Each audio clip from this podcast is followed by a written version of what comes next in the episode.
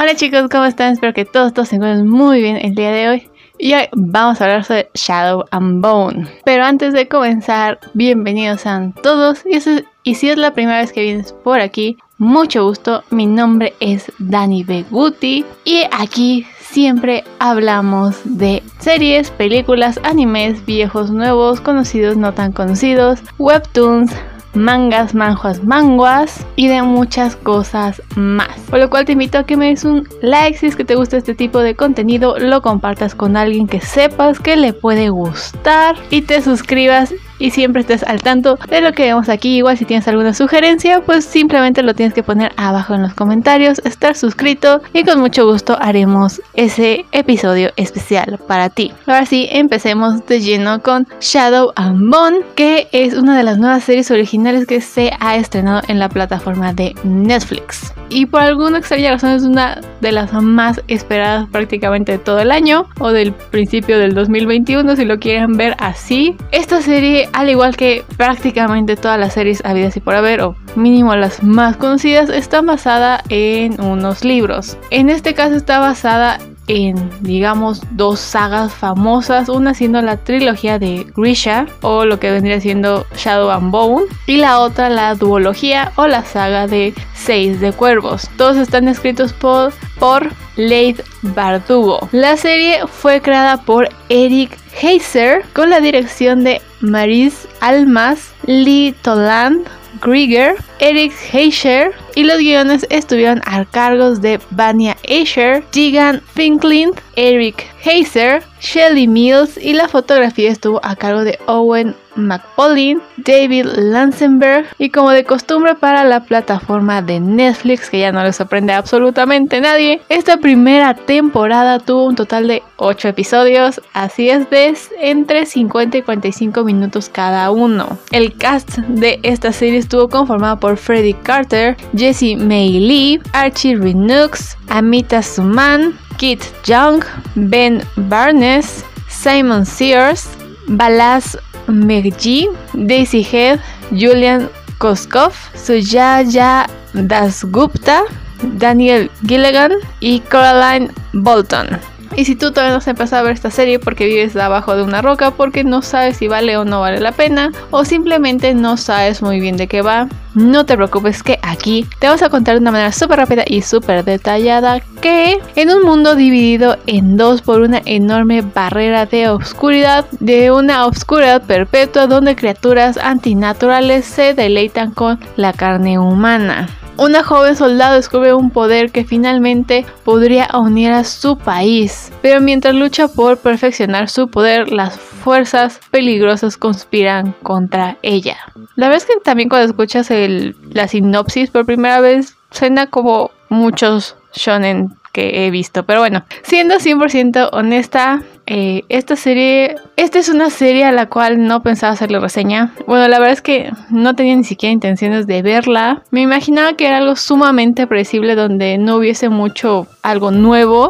No había nada nuevo que ver, pero el domingo pasado no tenía absolutamente nada que hacer y bueno, me dije, bueno, voy a darle una oportunidad. Solo iba a ver el primer episodio y decir, ah, lo sabía, es súper mega predecible. Que la verdad es que en ciertos casos y en ciertas partes de la historia sí es súper mega predecible. Pero cuando me di cuenta ya estaba en el capítulo 8. Sí es una serie que fácilmente la puedes ver en un fin de semana o entre semanas si no tienes nada que hacer. Porque a pesar de que sí, como todo en este mundo, obviamente tiene sus clichés y siguen clichés. No diría que lo siguen tan a rajatabla. Intentan como que hacer que los clichés no se sientan tanto como eso y le dan como que su buena vuelta de tuerca. Debo decir que no siempre es efectivo, no siempre funciona, pero por lo menos intentan como que ya no se sienta como lo mismo. Pero es que en este mundo creo que ya no puede existir una historia sin clichés y sin Deus ex machina. No sé si realmente es por flojera o porque realmente no hay una manera para llegar a esas cosas, no hay una manera como para desarrollar o llevar la historia hacia esos puntos sin que haya clichés o haya Deus ex machina, por lo cual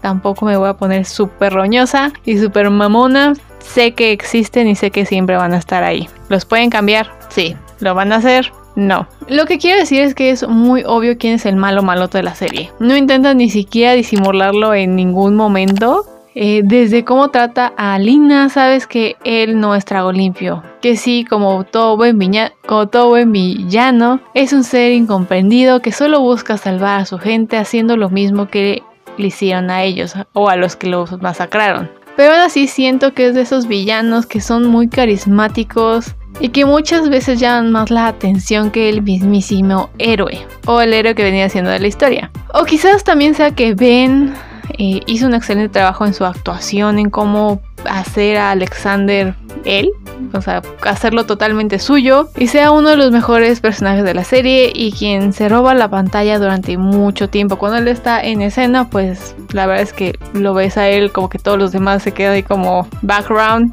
son de fondo, no importan, o por lo menos para mí esa fue la impresión que me dio. Los otros personajes que se llevan la pantalla son nuestros queridísimos cuervos, sobre todo Jess, que es nuestro obviamente comic relief, porque en toda serie tiene que haber un comic relief. Y en muchos casos debo decir que sus, digamos, chistes o sus momentos chuscos nunca se sienten forzados, no son momentos donde te partas de la risa ni te ahogas con tu propia saliva, pero son momentos chuscos que siempre lo van a sacarte una sonrisita, una risita. Que obvio él es uno de mis personajes favoritos junto a Inesh, que tiene las mejores secuencias de pelea de toda la serie. En especial en el último capítulo, en el capítulo 8, fue una de las mejores peleas que hubo en toda la temporada.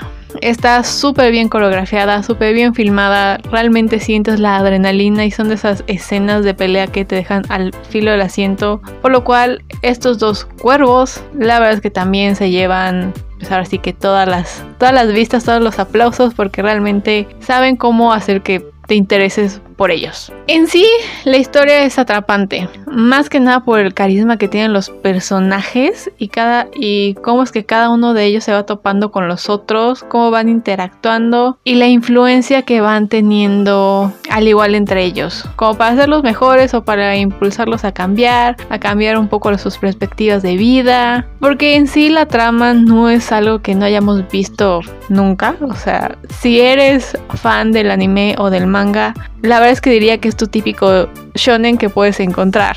Es muy predecible, en especial porque sabes, uno son tres libros. Ya con eso como tienes una idea de lo que podría pasar, sabes que uno, el villano solo puede haber uno y va a ser el que haya creado esta niebla, esta cosa negra. Eh, y son tres libros, entonces obviamente no lo van a vencer en el primero. O sea, tampoco lo van a hacer en la primera temporada sabes que no se va a morir, sabes que va a encontrar la forma de renacer de las cenizas, por decirlo de alguna manera. Y ya vemos que también ya puede controlar a los monstruos para que salgan de esta niebla. Es sí sabes que se va a hacer más fuerte, pues va muchísimo más poderoso, ya poder controlar a más pues, monstruos, va a crear más monstruos que no necesiten estar en la niebla. Posiblemente la niebla se haga más grande. O sea, ya sabes que está más enojado y con más enojo, pues más poder.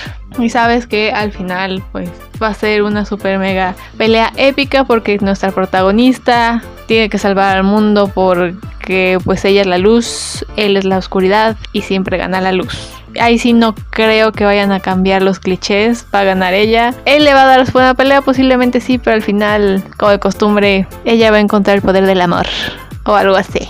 Y diría que uno de sus puntos fuertes de esta serie como tal es el vestuario, que es de infarto, sabes muy bien quién es quién con solo ver sus vestuario, sus ropas, desde su estatus social hasta lo que pueden y no pueden hacer. Por otro lado, los escenarios son fantásticos, la fotografía está muy bien cuidada, todo se ve literalmente como sacado de un cuento. O en este caso he sacado de los libros, haciendo que las ciudades, los palacios se vieran como una ciudad de verdad. Lo único medio chafirula, porque pues siempre tiene que haber algo chafirula, eh, son los efectos especiales y es en algunos casos, porque debo decir que los poderes, ya sea el fuego, ella que es el sol, el aire que también usan. Digamos que ahí se ve bien. Cuando Alina produce luz se tomaron el tiempo de estudiar la luz, de saber qué partes iban a estar iluminadas, qué partes iban a estar en sombra, cómo iba a interactuar esta luz con todo lo demás que le rodeaba. O sea, como que ahí sí